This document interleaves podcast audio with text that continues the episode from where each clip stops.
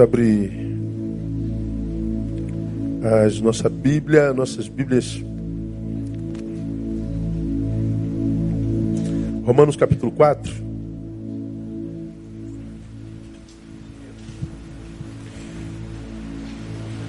Verso 25.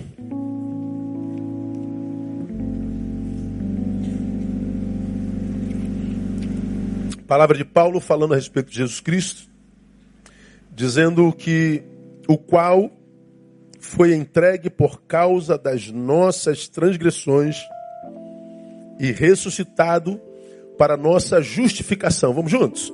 O qual foi entregue por causa das nossas transgressões e ressuscitado para nossa justificação. Paulo, ele, ele clarifica de uma, de uma forma assim, tão, tão plena. E deixa claro para cada um de nós que Jesus não foi preso, ele se entregou. O qual foi entregue. O Jesus que a gente celebra hoje, a vida, não foi alguém que foi vencido por um poder maior. Não foram os soldados romanos que impossibilitaram a Jesus o Rei de exercer o seu poder, de exercer o seu direito de ir e vir. Jesus não foi interceptado por um poder maior.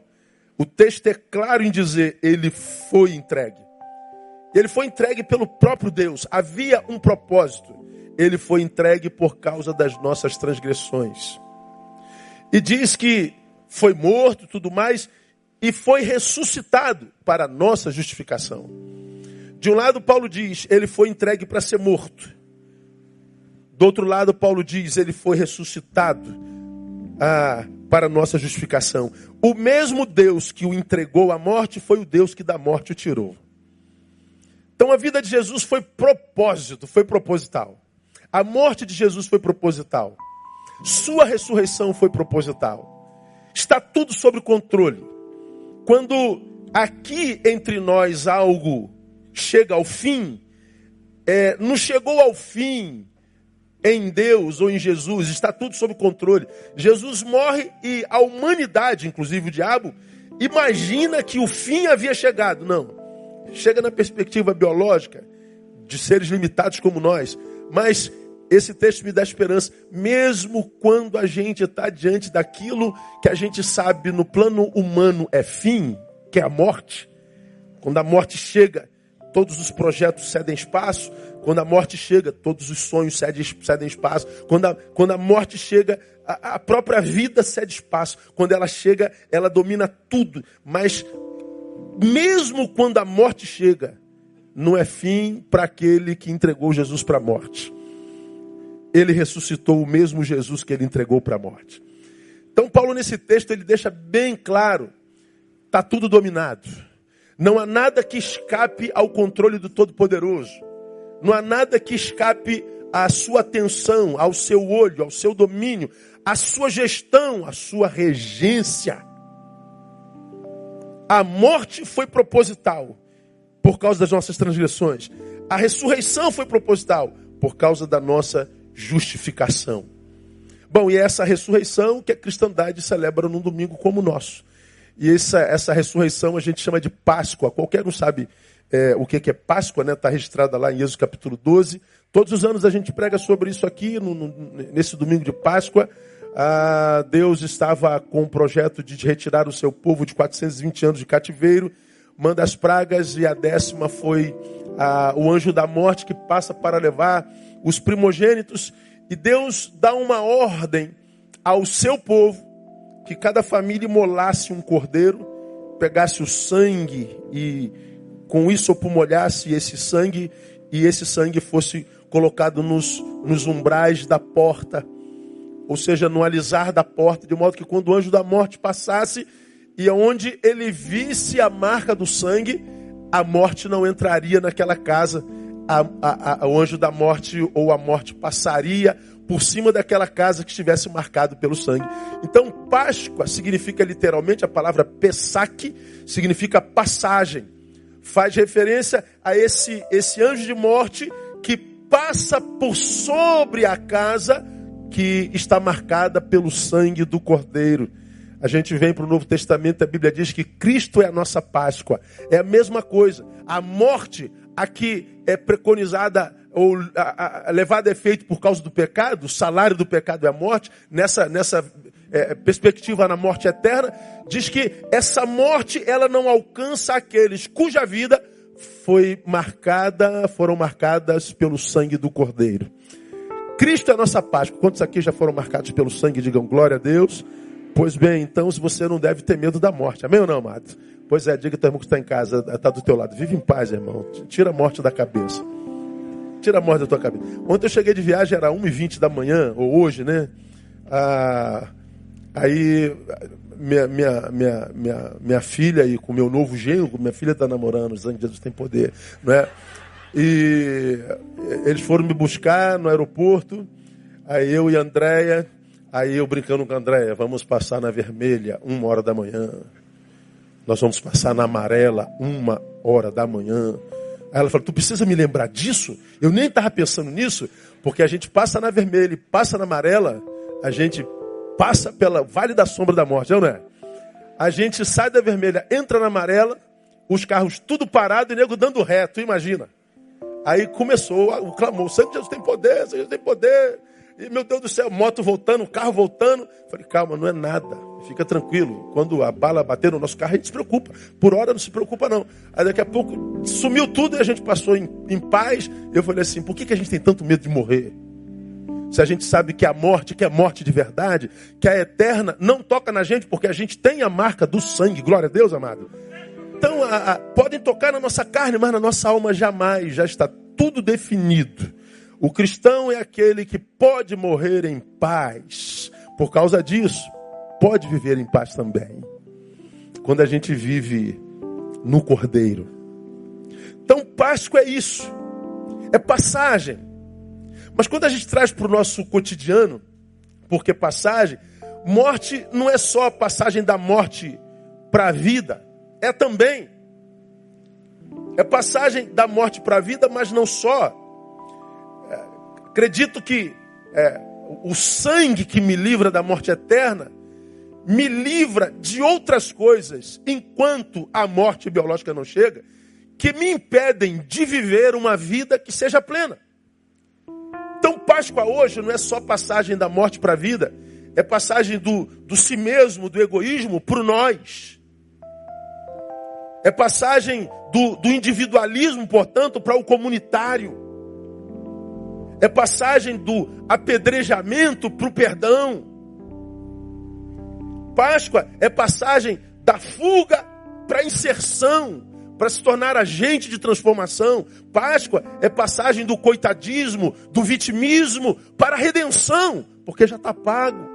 Páscoa é passagem da necessidade obstinada de falar para a capacidade inalienável de ouvir. Páscoa é passagem da polarização para a comunhão, da busca doentia pela razão, para a promoção necessária da paz. Páscoa não é uma data apenas, é uma contínua experiência vivida, posto que é passagem. Então, viver a Páscoa é saber da sua constante mutação, mas do pior para o melhor. Viver a Páscoa hoje é viver evolução. Porque é tudo que a gente pode, eu já preguei sobre isso aqui. Nós servimos a um Deus, eu louvo a Deus por isso, que é mais humano do que a maioria dos humanos que eu já conheci na minha vida, que sabe que porque caídos a gente não pode ser perfeito. A gente está longe da imperfeição abessa.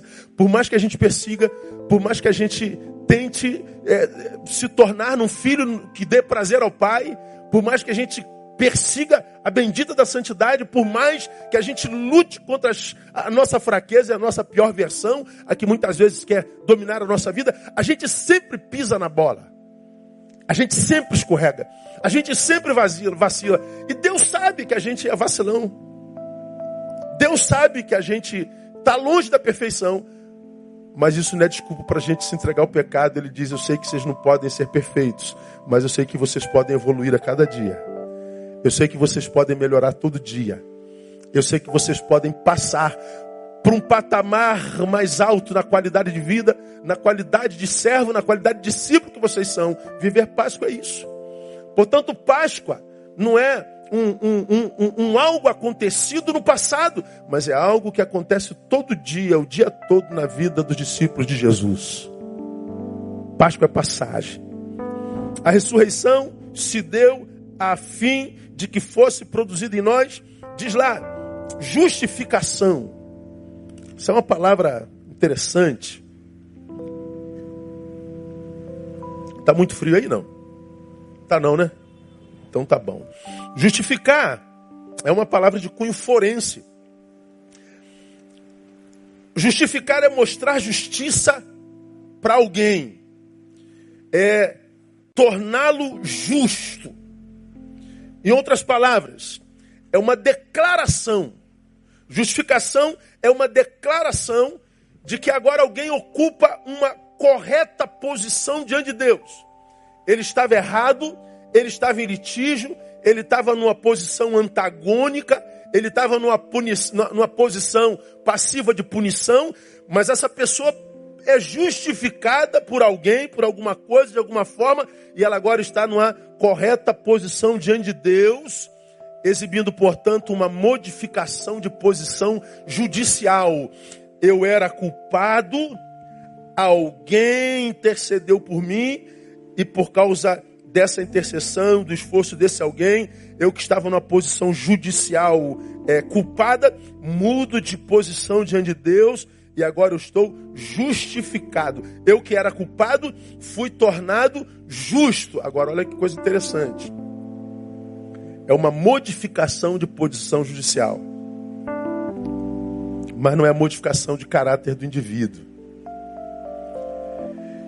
Eu sou justificado nele mas isso não quer dizer que o meu caráter tenha sido transformado. Não. O que modifica o caráter não é a justificação, é a santificação. Por isso você encontra com um monte de crente mau caráter. Conhece algum crente mau caráter? Não. Você é um crente mau caráter? Não. Ah, a igreja, a igreja não podia ter tanta gente assim imperfeita. Tem, porque a igreja é uma comunidade de justificados, mas é uma comunidade de justificados que nem todos são santificados. É gente que está numa posição correta. Foi justificado pelo sacrifício do Cristo. Foi gente que foi marcado pelo sangue do Cristo ressurreto. Mas é gente que, embora tenha passado pela justificação, ainda não evoluiu buscando santificação. O Cristo morreu para nossa justificação. Santificação é o processo de identificação com o caráter do justificador. Isso se dá como? Na convivência diária com Ele. Quando a gente fala de Páscoa, a gente fala de um ato de Deus em Cristo que nos tira da condição de culpados, dignos do salário do pecado, que é a morte, e ele nos coloca numa posição de justificados. Você foi tornado justo por alguém. O que, que ele espera dos justificados? Que esses justificados busquem santificação, identificação com o justificador. Todos os que creem no Cristo ressurretos são justificados pela fé nele. Como diz Romanos 5, 1 e 2. Justificados, pois, pela fé tenhamos paz com Deus por nosso Senhor Jesus Cristo, por quem obtivemos também nosso acesso pela fé a esta graça, na qual estamos firmes, e gloriemo-nos na esperança da glória de Deus. Justificados, pois, pela fé, tenhamos paz com Deus. Se de um lado, acusado e culpado pelo pecado, eu rompi aliança com Deus, o salário do pecado é a morte, os nossos pecados blindam os céus, fazem separação entre nós e nossos Deus. Quando nós passamos pela justificação, nós estamos capacitados para viver paz com Deus. Aleluia. Agora, a pergunta prática é: será que existe algum cristão que não sabia disso ainda? Eu acho que todos nós já sabemos disso, penso eu, não é? E aqui está a questão para nós nessa noite. A ressurreição não terá validade nenhuma, irmãos, se ela não passar de um saber teórico em nós. Se ela não passar de uma simples informação. Ah, eu sei disso. E se não soubesse, mudaria o quê? Quantos saberes nós carregamos em nós que, se não soubéssemos, não mudaria em nada a nossa qualidade de vida? Nada. E aí que está o problema. Há tantos que sabem tanto do ressurreto, mas nunca transformaram essa informação em vida. Essa informação daquele que era verbo se fez carne, embora como justificador tenha se feito carne um dia, o saber dele em mim continua verbo. Não se transforma em carne em mim. É fácil explicar isso. A Bíblia diz: ama teu próximo. Ora, isso é um saber. Só que eu não amo, eu vou lá e odeio. Eu denigro, eu ofendo, eu maltrato. Ora, o saber que me diz ama teu próximo é um saber teórico, pura informação, verbo em mim, mas que não se transforma em carne em mim. O verbo se fez carne, esse que se fez carne imagina e deseja que o verbo que ele lança sobre nós se transforma em carne também em nós. Dá para entender isso não? Que essa essa essa mensagem que chegou a nós como verbo, como saber teórico, intelectivo, teológico, se transforme em testemunho de vida. E porque nós somos cartas, leiam em nós que nós somos aqueles que detivemos o saber e o colocamos em prática. É o apelo de Tiago lá no seu livro. Quando ele indaga quem dentre vós é sábio e entendido, mostre pelo seu bom procedimento em obras de amor. É como que se Tiago, já preguei sobre isso aqui, estivesse é, é, sendo interpelado por aqueles que não conhecem a Jesus, o ressurreto, e nem o Deus que o levou à morte e o ressuscitou, e dissessem a Tiago: Vocês, Tiago, discípulos do ressurreto, dizem que o conhecem, vocês dizem que sabem a respeito dele, então não nos falem dele, façam-nos vê-lo. Nós não queremos que vocês nos falem de Jesus, nós queremos que vocês nos façam vê-lo. E onde é que eles querem ver Jesus? Em nós. Nós somos justificados para isso, para buscarmos santificação. A ressurreição, portanto, ela não muda só o destino do sujeito, que em pecado ouviria: Aparta-te de mim, maldito. Justificado ouvirá: Vinde bendito de meu Pai. Então não muda só o destino, muda o jeito de ir. Por quê? Porque ele produziu justificação que produz em nós paz com Deus. Irmãos, é muito, é muito gratificante para quem vive isso. Você, que como eu e como qualquer um de nós, seres humanos, vivemos num planeta que está em litígio. Vivemos num país que está em litígio. Vivemos numa cidade que está em litígio. Vivemos numa cidade onde cada um de nós, como eu já preguei aqui, anda com um alvo no peito, outro alvo nas costas. Que a gente sai de casa e não sabe se volta cujo sentimento que nos, nos acompanha o dia inteiro é o medo. Um país que, que, que não nos garante nada, onde os próprios agentes de segurança muitas vezes são nossos algozes. A gente que sai de casa e diz: Senhor, minha vida está entregue nas tuas mãos, nas tuas mãos. E a gente sai na fé de que só Ele pode guardar a gente. Como diz o salmista: Se o Senhor não guardar a cidade, concluam para mim, em vão vigia a sentinela. Então não é a sentinela que guarda a cidade, é o Senhor. E se a gente não sai nessa, nessa, nessa certeza de que nós vivemos numa cidade perigosa, nós vivemos numa cidade em guerra, nós vivemos diante de um semelhante que nos quer ceifar a vida por causa de um, de um celular, que nos quer ceifar a vida por causa de um par de tênis, que nos quer ceifar a vida por nada. Ora, viver no meio de uma sociedade em litígio sem pirar, só se você andar no meio dessa guerra, abençoado pela paz de Deus que excede todo entendimento. Porque está difícil demais. É essa paz de Deus que é gerada por causa do sacrifício de Jesus na vida do justificado. O justificado, portanto, é um condenado tornado justo por intermédio de esforço alheio. O justificado é um homem justo a despeito dos pecados que cometeu. E é essa, esse mistério é que os que não foram, é, é, não experimentaram a justificação nem a santificação, é, é, é, os encafifa, diria minha avó, os deixa bolado. Porque como é que pode, pastor? O cara fazia isso e aquilo, o cara fez besteira a vida inteira. Agora esse cara diz que aceitou Jesus, ele está justificado. Eu não aceito isso. É, você não aceita e nem tem que aceitar. A vida é dele e a relação é dele com Jesus. Mas é exatamente isso. É aquele camarada que está crucificado com Jesus de Nazaré, condenado à morte por crucificação, levado à cruz por mérito próprio. Na cruz diz: Senhor, tem misericórdia de mim. Lembra de mim quando entrares no teu reino?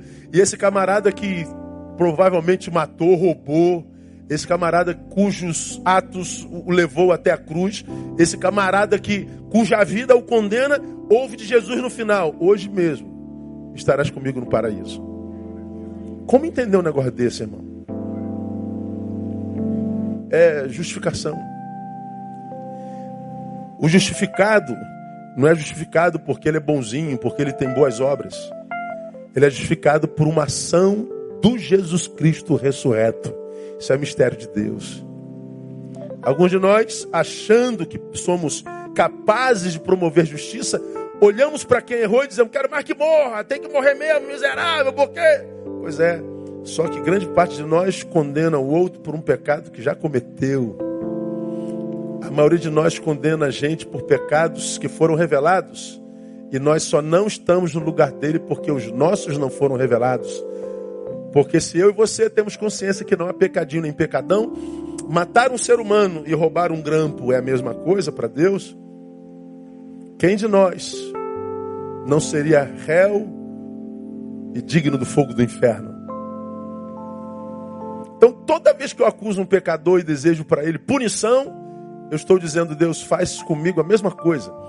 Porque na oração que ele ensina aos seus está dito lá: perdoa as nossas dívidas, assim como nós perdoamos a quem nos deve. Ô oh, Deus, faz comigo como eu faço com ele.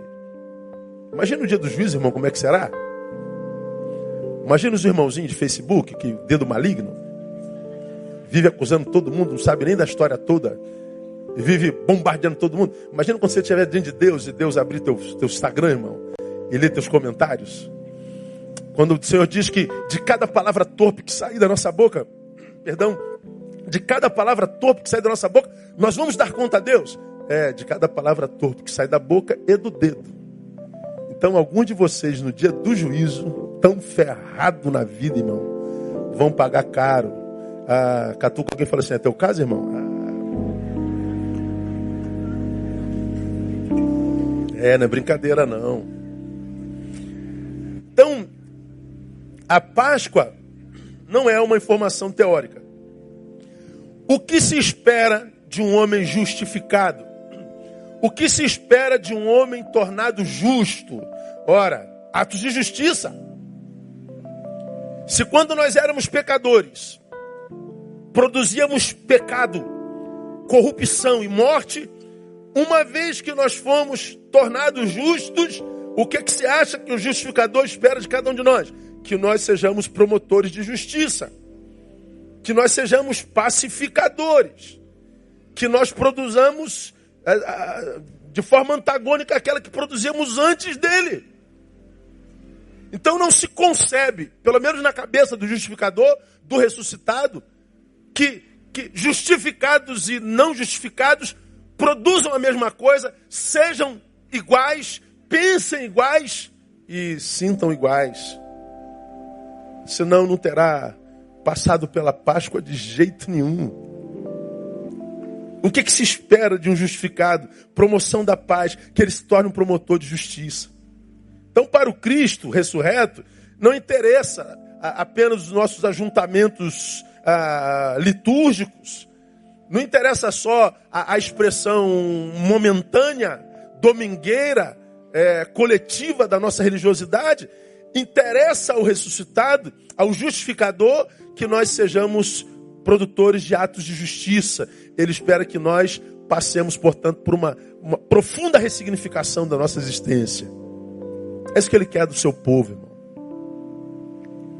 Agora, onde é que, acredito eu, essa ressignificação na existência aconteceria? Primeiro, na relação com o próprio justificador. Na nossa relação com o nosso redentor. E onde é que a nossa relação com ele seria ressignificada? Na gratidão. Por que gratidão para com ele? Por primeiro, porque a minha vida só é possível por causa dele. Diz que nós estávamos mortos em nossos delitos e pecados. Mas nele nós fomos ressuscitados. Ou seja, a minha vida só é viável por causa dele. Então eu deveria, porque estou vivo por causa dele, ser grato e profundamente grato pelo simples fato de estar vivo. E nada mais. Só isso.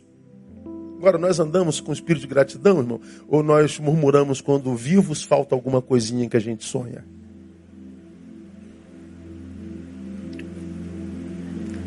É como preguei domingo, né? Ah, é só a gente olhar para os nossos sonhos. Nossos sonhos mudam a proporção do lugar onde a gente está, existencialmente falando. Por exemplo, nós estamos aqui, sentados num banco acolchoado, nós estamos no ar-condicionado num calorzão sentindo frio, nós estamos sentados confortavelmente sendo servidos pela palavra do Senhor, nós estamos sentados confortavelmente recebendo do Senhor para mais uma semana de luta, mas de vitória, porque Ele está liberando da sua graça sobre nós. Nós estamos aqui, ó, em berço esplêndido. Então dá para tu sonhar com Nova York. Ah, meu sonho é Nova York, pastor. Meu sonho, meu sonho é comprar um carro zero, um carro zero. Pastor, eu estou sonhando com uma varoa, pastor, aquela varoa assim, tipo um anjo não caído. Eu estou sonhando com o varão, Gabriel, o anjão. Oh, tô, meu sonho, pastor, é, é, passar naquele concurso ganhar 30 mil reais por mês. Olha teu sonho. Porque tu está aqui, ó, berço esplêndido. Agora vai no Inca, nesse exato momento, e pergunta qual é o sonho de quem está sentado ou deitado naquela cama. Vai no hospital, vai lá no setor de ortopedia, naquela pessoa que foi atropelada, quebrou a bacia, está cheio de ferro na bacia, qual é o sonho dele? Meu sonho era fazer xixi em pé, pastor. Pastor, eu queria fazer xixi. Eu queria conhecer o banheiro do meu quarto. Pastor, eu só queria ficar em pé. Eu queria ver o mundo por outra perspectiva. Ué, você não está querendo ir para Nova York? Não, só quero ficar em pé. Por que, que estar em pé seria suficiente? Por que, que ir ao banheiro seria suficiente? Porque se ele pudesse dar um passozinho, seria glória para ele. Porque a mãe que está com um bebê no Inca, com câncer, com leucemia, sonharia só em ver seu filho correndo no jardim. Mas nada, pastor. Eu não sonho que meu filho seja presidente da república, presidente. Eu só queria que meu filho corresse no jardim atrás de uma bola. Bastaria isso para que ela fosse a mãe e a pessoa mais feliz do mundo. Por que, que os nossos sonhos mudam? Por causa do lugar onde a gente está. Agora, se a gente andasse pela terra como quem tem consciência da nossa justificação, nós seremos gratos pelo simples fato de estar vivo. Eu estou vivo, cara. Agora, quantos de nós, irmãos vivos, dizem que não vale a pena viver porque o namorado beijou a outra? Pastor, eu quero morrer, eu não consigo emagrecer, pastor. Estou um quilo e meio acima do meu peso, eu não consigo perder esse um quilo e meio. Às vezes eu falo assim, quer que eu ore para a irmã morrer? Eu oro, às vezes, Senhor, leva. Manda ela ser atropelada aqui depois do culto. Pronto, vai estar com o Senhor. Não, pastor, está amarrado. Em nome de Jesus. Estou cala a boca, irmã. Se muda para o Sudão do Sul. Passa lá um mês. Como a senhora vai emagrecer direto? Então, a, a, a vida de alguns, aspas, justificados, parece que perde sentido quando essa vida não é acrescida de alguns sonhos.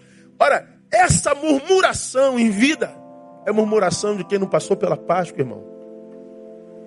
Porque quem passou pela justificação agradece a Deus pelo simples fato de estar vivo. Então, independente da qualidade da vida hoje, o sentimento que deveria nos moldar era gratidão. Era, era praticar. Te agradeço por me libertar e salvar, por ter morrido Em meu lugar te agradeço, Jesus te agradeço, eu te agradeço, te agradeço, te agradeço por me libertar e salvar, cante, por ter morrido em meu lugar te agradeço, Jesus te agradeço, eu te agradeço, te agradeço. Então aplauda ele com gratidão de verdade.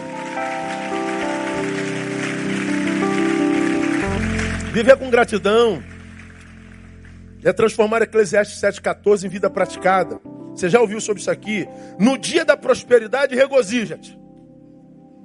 Mas no dia da adversidade, considera. Por quê? Deus fez tanto um, tanto este como aquele, para que o homem nada descubra do que há de vir depois dele. Quem foi que fez o dia da prosperidade? Deus. Quem foi que fez o dia da adversidade? Deus. Então, no dia da, da, da prosperidade, regozija-te. E na adversidade, considera, reflete. Tem alguma razão essa dor. Tem alguma razão essa adversidade. Agora, o que não é justificado, ou o que diz ter sido, mas não é, ao invés dele celebrar o dia, ele celebra a qualidade do dia. O senhor quer que eu celebre que o senhor não sabe a dor que eu estou passando, a, a, a, dificuldade pela qual eu estou passando. Esse dia que eu estou passando é horrível, é um dia mal, pastor. Não existe dia mal. Existe maldade em todo dia. E quando o Cristo ressurreto, o nosso justificador, nos ensina a respeito de mal, ele diz: basta cada dia o seu mal. Então ele diz: não existe dia mal, porque quem fez o dia foi Deus. A maldade que existe no dia é produzida por homens. Seja de um outro homem que estraga o meu dia, ou este homem que por má gestão estraga a própria vida. Não é o dia que é mal, é o homem. Porque esse dia que você diz é um dia maligno, é, nesse irmão que está sentado é o melhor dia da vida dele. E é o mesmo dia. Então não existe dia mal, existe maldade no dia. Agora, a consciência invadida, dominada pela gratidão, é uma consciência liberta desse espírito de miséria que faz com que eu veja o dia a proporção do que aconteça nele. É uma visão materialista. Esse espírito é o que adoece o olhar de modo a fazer com que ele esteja sempre no que falta, nunca no que tem. A gente olha para o dia e alguma coisa de ruim aconteceu. Nossos olhos adoecidos só olham para o que não prestou. Pois é, porque a gente só olha o que não prestou, nós temos um olhar que não gera adoradores, gera pedintes. Aquele dia tem coisas ruins? Tem. Quem tem olhar só para coisa ruim, se transforma um pedinte. Deus, tira isso aqui, tira isso aqui, tira isso aqui, faz isso aqui, isso aqui, isso aqui, isso aqui, isso aqui, isso aqui. Ele só lembra de Deus para pedir alguma coisa a Deus.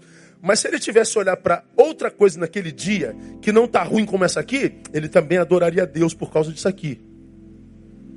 Para adorar a Deus no dia mal, só se passar pela justificação e santificação, irmão.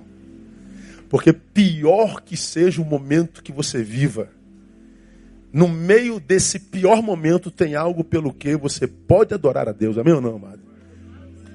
Você está em pé, irmão. Você está alimentado. Você tem uma mãe, você tem um amigo, você tem uma esposa, você tem um marido. Você tem um cantinho para te acolher. Tá doendo pra caramba, mas você é filho do Todo-Poderoso, que diz: Meu filho, não há dor que dure para sempre. Não permita que essa dor te deforme. Se é para ele, tem que ser forte. Você tem esperança. Você tem a quem clamar. O que você não pode permitir é que os teus olhos adoeçam.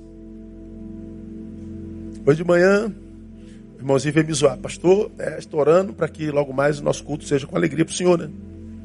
Eu falei, do que, que você está falando? É do Vasco. Aí eu falei, não, fique tranquilo, meu culto vai ser um culto alegrecíssimo. Mas tá ruim pro senhor, né? Não tá ruim, não tá impossível, irmão. Com 0 a 0 a gente já não ganha, com 2 a 0 começar o jogo, aí não tem jeito. Aí eu falei assim, mas fique tranquilo, minha alegria não depende do Vasco. Por isso eu comecei o culto dessa noite. Onde é que estão os flamenguistas? Essa hora tá tudo encaixaçado, mesmo crente, celebrando. E os Vasco? Em casa, deprimido. Meu time perdeu. E os jogadores do Flamengo não sabem que os flamenguistas existem e os jogadores do Vasco não sabem que os vascaínos existem. Por isso que eu falei, onde é que estão os flamenguistas? Onde é que estão os vascaínos? Uma boa notícia, Jesus ressuscitou. Quer razão melhor para celebrar ou não? Não tem, né, irmão? Fala a verdade. Nosso Deus vive. Aleluia. Então, a gente tem que, tem que, tem que, tem que, tem que olhar para a palavra e transformar essa vida praticada. É Jesus quem disse em Mateus 6, 22, a candeia do corpo são os olhos, de sorte que se os teus olhos forem bons, todo o teu corpo terá luz. Então, a luz que ilumina minha vida será a proporção da minha capacidade de enxergar. Se eu sou aquele camarada que no dia só olho porque não presta, eu vou andar em trevas. Mas eu sou aquele camarada que no meio do dia, embora tenha algo que não presta, eu consiga ver razão para adorar o Senhor, meu corpo terá luz. É o que diz a palavra.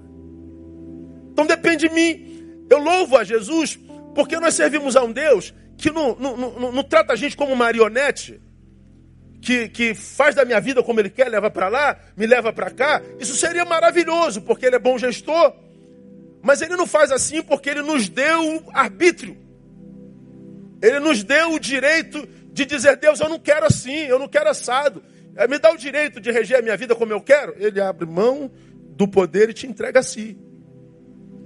Eu acho isso lindo de Deus, um Deus que tem, tem poder para dizer assim, tu vai me servir e acabou. E como é que eu vou fazer se, se, se ele falar que eu tenho que servir a ele?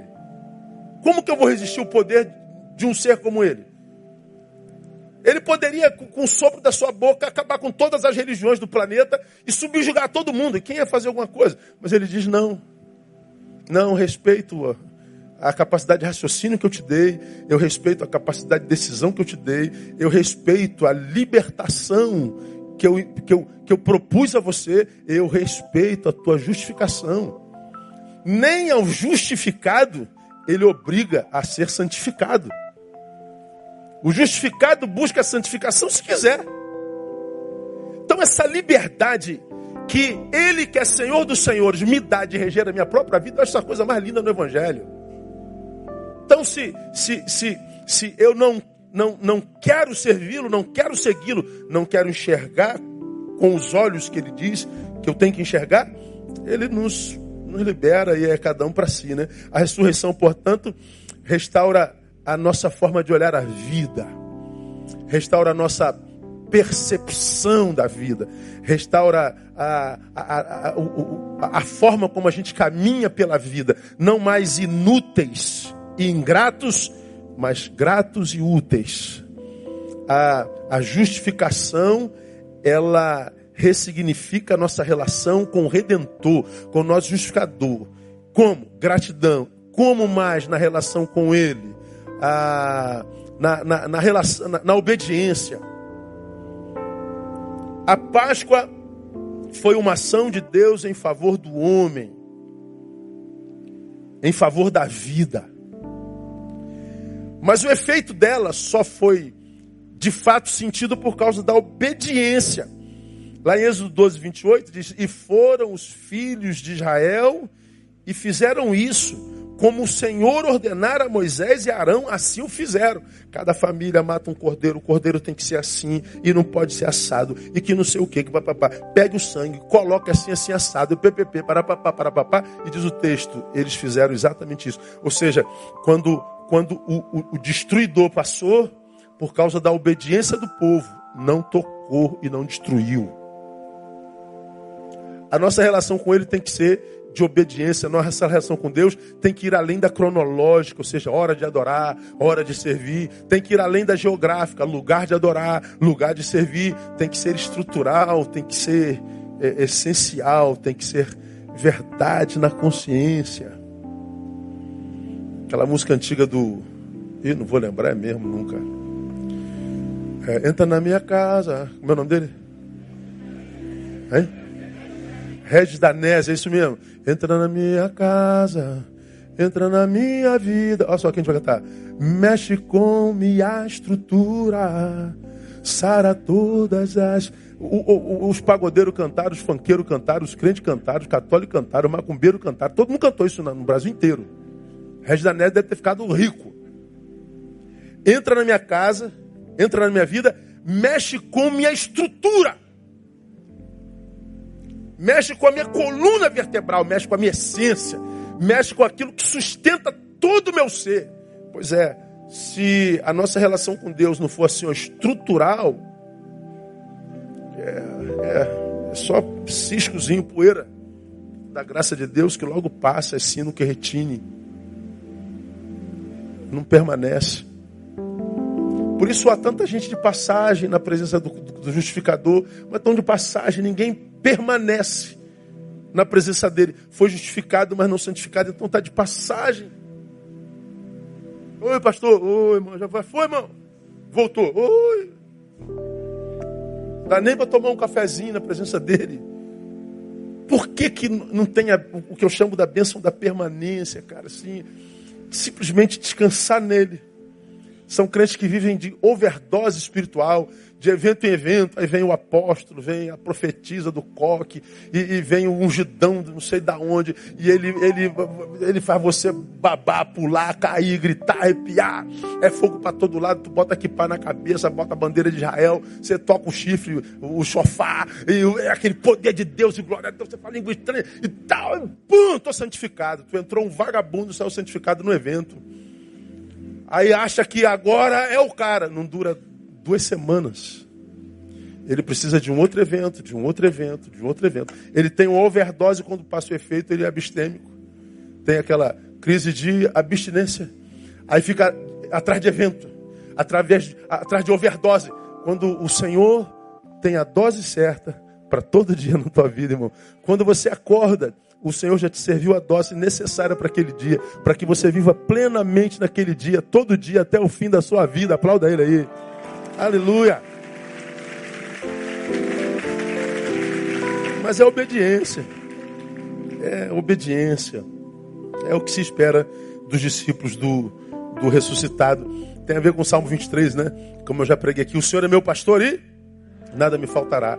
Bom, quem não é justificado, quando lê esse texto, o Senhor é meu pastor e nada me faltará, no que, que ele se prende? Nada me faltará. E quando o sujeito é justificado, o Senhor é meu pastor. Dá para entender a diferença? O que não é justificado gosta desse texto porque diz: servindo a um homem como ele, um Deus como ele, nada vai me faltar. Só que quando falta alguma coisa. É, mas ele não diz aí. Pois é, pastor, Deus não existe. Para de palhaçada, irmão, negócio de Deus existe. Deus não é bom, Deus, Deus, porque está faltando. Ele disse que não é faltar, não é faltar. E não falta mesmo. Só que essa promessa não é para qualquer um, é para quem pode chamá-lo de pastor. Só pode chamá-lo de pastor aquele que também pode chamá-lo de Senhor. É aquele que o obedece, que anda na sua palavra. Você anda, então não pode chamá-lo de pastor. O que mais que se requer de uma ovelha? Que essa ovelha se reproduza nele. Quem gera ovelha é ovelha, não é pastor. É o seu testemunho que atrai outros ao rebanho do justificado. Uma igreja cresce não pela ação do pastor, mas pela ação das ovelhas. Pastor gera pastor, ovelha gera ovelha. Então você é quem atrai pessoas a Cristo. Está atraindo pessoas a Cristo? Sua, sua fé e sua espiritualidade é atraente ou repelente? Se for repelente, não pode chamá-lo de pastor. O que se espera de uma ovelha? Que compartilhe o lã. Que o seu sua lã sustente a, a, a, o redil. Que a sua lã sustente a obra do justificador. Então um monte de gente que diz que ele, ele disse que não ia faltar, está faltando. Pode chamá-lo de pastor?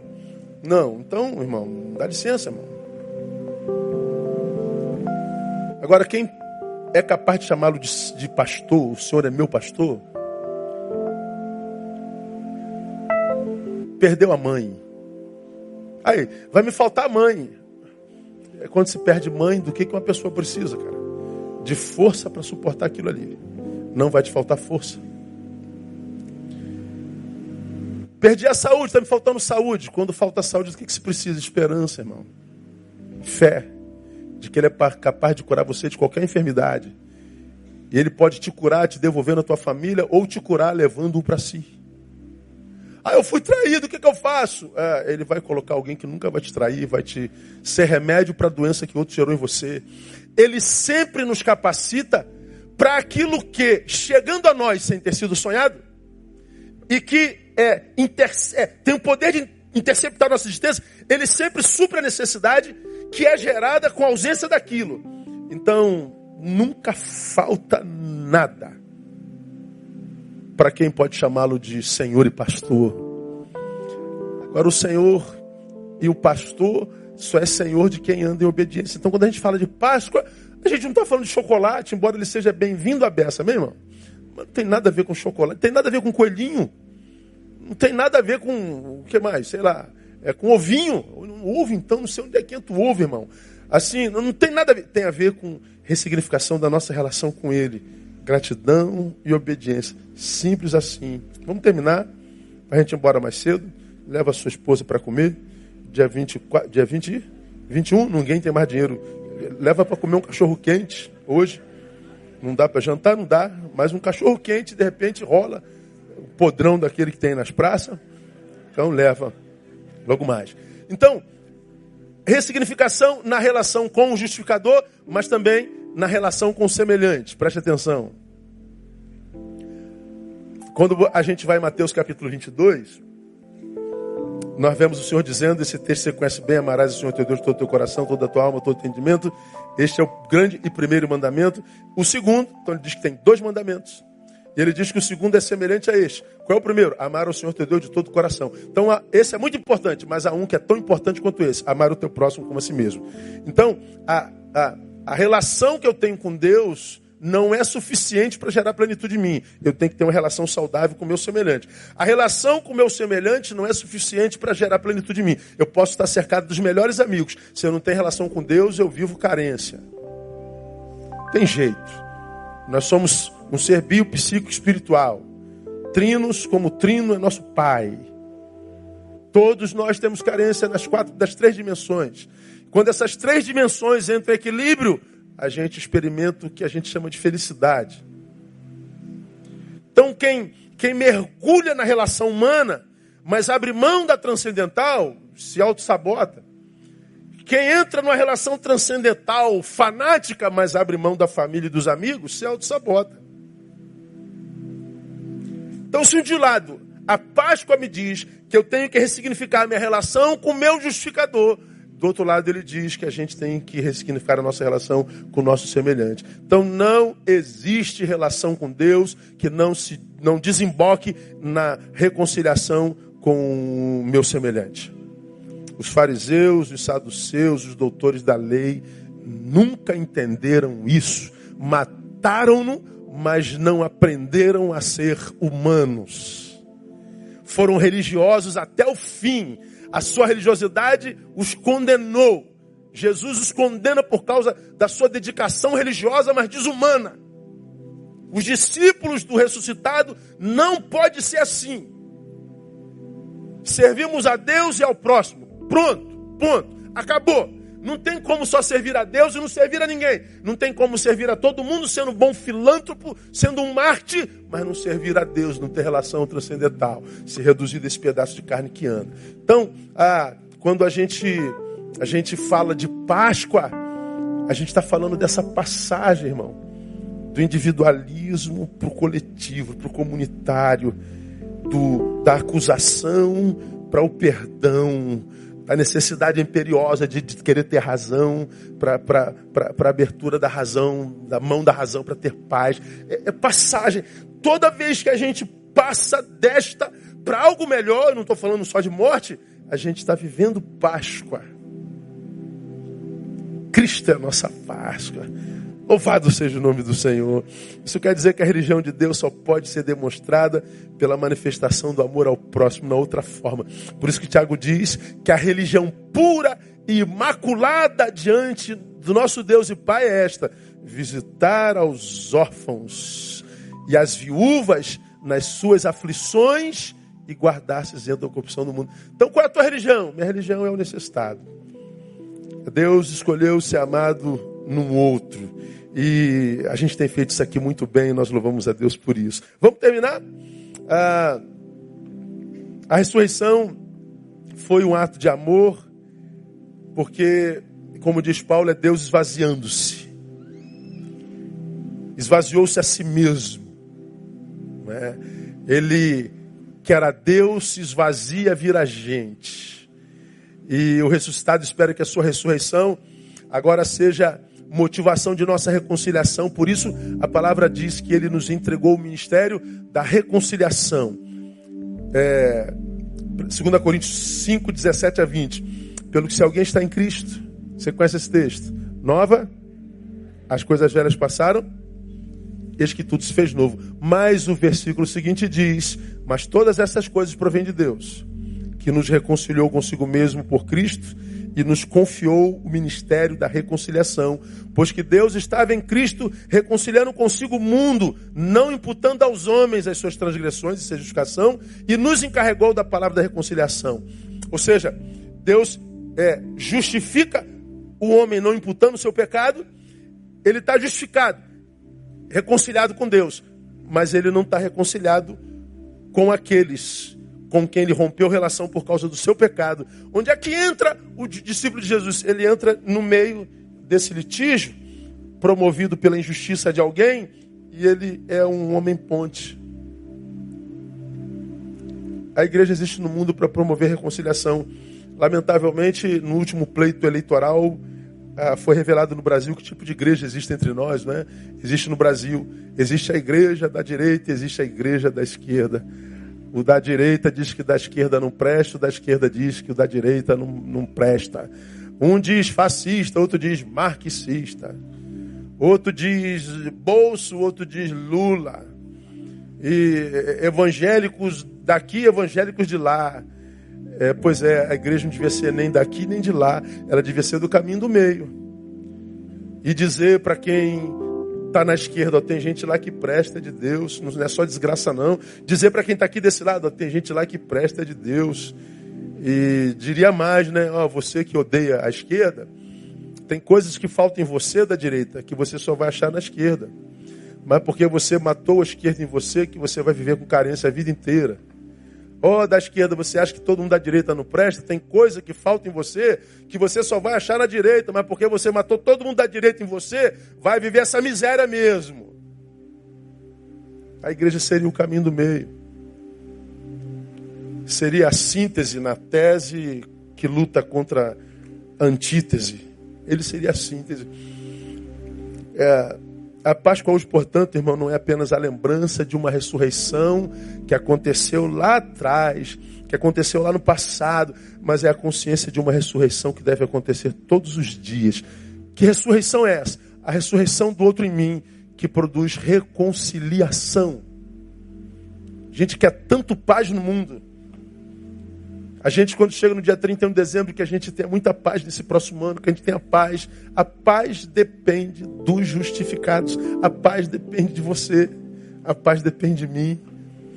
Portanto, depende muitas vezes do meu silêncio. Depende muitas vezes da minha verdade, mas que sempre será dita em amor. A verdade que, que não é dita em amor tem o mesmo poder da mentira. Se a verdade é dita com raiva,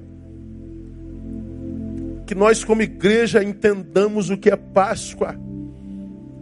É a justificação promovida por um Cristo que diz: é verdade, e a prova é que eu venci a morte, ou seja, aquilo que era teu futuro, por causa da tua, da, da, do teu pecado, eu, eu, eu, eu, te tiro da condição é, de condenado, ah, porque não há mais morte, então viva para a glória do meu nome. Eu termino o culto dessa noite mostrando um videozinho de uma menina. Eu mandei para aí, painel, não sei se está tá disponível. Ah, eu mandei e-mail de manhã. Segura aí.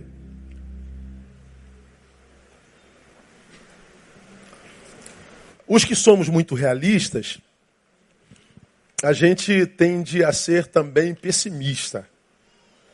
A gente olha assim para como é que está o mundo diz, ah, isso não tem mais jeito não, cara, está perdido, cara.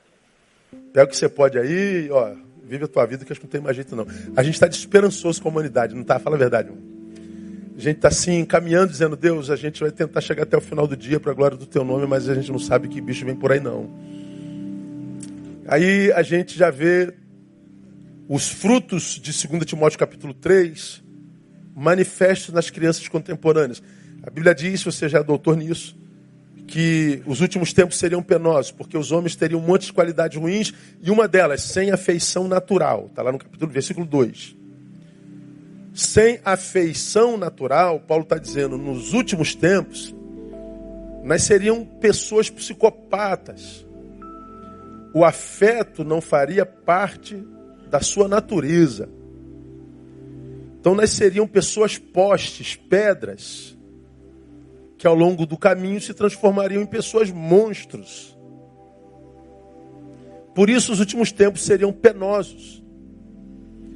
Porque o amor não, veria, não viria mais no DNA do ser humano, não viria mais na natureza, não faria parte da natureza, não seria natural. Ou seja, o amor seria um aprendizado no caminho. E onde é que a gente poderia aprender sobre amor? Na família. Como é que está a família? Arrebentada também. Então os últimos tempos serão penosos mesmo, ou seja, como quem paga uma pena. A gente diz, então há esperança. Não, porque há um povo justificado na terra. E o filho desse povo justificado terá no seu, na sua natureza o afeto, o amor de Deus. Uma geração que já nasce com o amor de Deus no peito e que também vai se manifestar no caminho. Veremos os frutos da psicopatia na infantilidade, e esses psicopatas crescerão, mas também veremos a ação de Deus em muitos, porque ele tem um povo justificado nessa terra, e ele diz que abençoaria a família dessa gente desde sempre. Essa menininha para mim é um fruto de uma justificação. Olha o testemunhozinho dela. Pronto, voltou a criança de novo. Você vê? Ela ela está falando da população de rua. O que, que você disse, meu filho? Não, porque as pessoas na rua não têm casa, então ela tem que trazer para a nossa casa. Porque elas não têm amigo, então ela vai ser a nossa família, ninguém quer ajudar ela. Essas pessoas estão enganadas, mãe. Aí ela fala, Jesus falou isso na minha cabeça. Da onde essa menina tirou isso, irmão? Se não de Jesus que colocou na cabeça? Nessa idade aqui? Essa menina é minha esperança. A gente lida com tanta maldade, com tanta frieza, com tanta indiferença, quem diz Deus não tem mais jeito não. Tem semanas que eu lido com coisa, com barra tão pesada que eu falo, Deus, eu vou, eu vou largar isso, eu vou viver minha vida.